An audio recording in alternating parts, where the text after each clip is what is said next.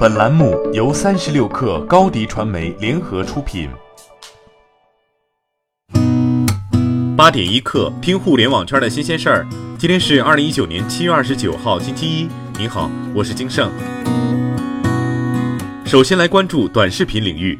尽管有产品因为监管在搞笑社区的赛道上摔了跟头，但后入局者依然对这个领域兴致勃勃。近日，三十六氪发现快手上线了一款名为“笑翻视频”的搞笑社区 App。这个产品以搞笑段子为主，以短视频的形式呈现。根据 App Store 的版本记录，笑翻视频上线于两个月前，开发者为陈中科技。根据天眼查的信息，陈中为杭州游趣百分百控股，而快手创始人速华为游趣的最大股东。搜狐公司董事局主席兼 CEO、搜狐视频 CEO 张朝阳表示，二零一九年，搜狐视频除了延续自制战略，加码自制剧与自制节目投入之外，还将推出自制出品长视频和自媒体短视频的双引擎策略。在长视频之外，搜狐视频一直推动 PGC、UGC、Vlog 类自媒体短视频，也力争成为精品化、垂直化的平台。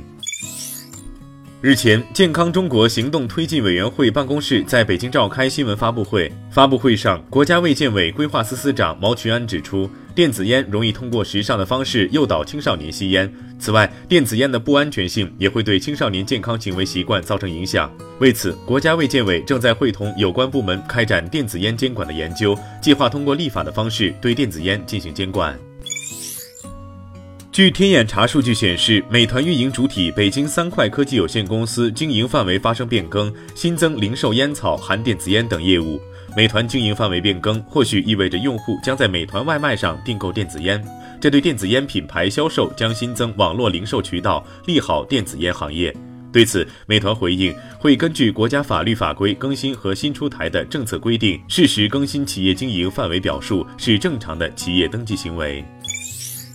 天眼查数据显示，七月二十六号，上海哔哩哔哩科技有限公司发生工商变更，法定代表人由陈瑞变更为郑斌伟。除此之外，郑斌伟还任职杭州幻电科技有限公司法定代表人。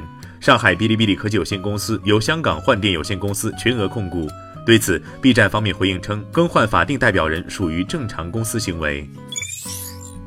暴风集团昨晚公告，公司实际控制人冯鑫因涉嫌犯罪被公安机关采取强制措施，相关事项尚待公安机关进一步调查。截至目前，公司经营情况正常，公司管理层将加强管理，确保公司的稳定和业务正常进行。同时，公司将制定相应工作管理办法及应急预案，最大限度保障公司各项经营活动平稳运行。早些时候，卫报爆出苹果智能语音助手 Siri 涉嫌泄露用户隐私一事，称苹果公司的承包商经常听到机密的医疗信息、潜在毒品交易以及不可描述的声音，作为其工作的一部分，为 Apple 的语音助手提供质量控制。报道中还提到，苹果并没有明确告知消费者，一小部分录音会被发送给承包商以改善 Siri。苹果公司发表了一份官方声明，称只有不到百分之一的 Siri 响应会被分析以改善服务。其中提到，仅有一小部分 Siri 请求会被分析用以改善 Siri 和听写。用户请求与用户的 Apple ID 并无关联。Siri 响应会在安全的环境下进行分析。所有审核人员都有义务遵守 Apple 严格的保密要求。好，今天咱们就先聊到这儿。我是金盛，八点一刻，咱们明天见。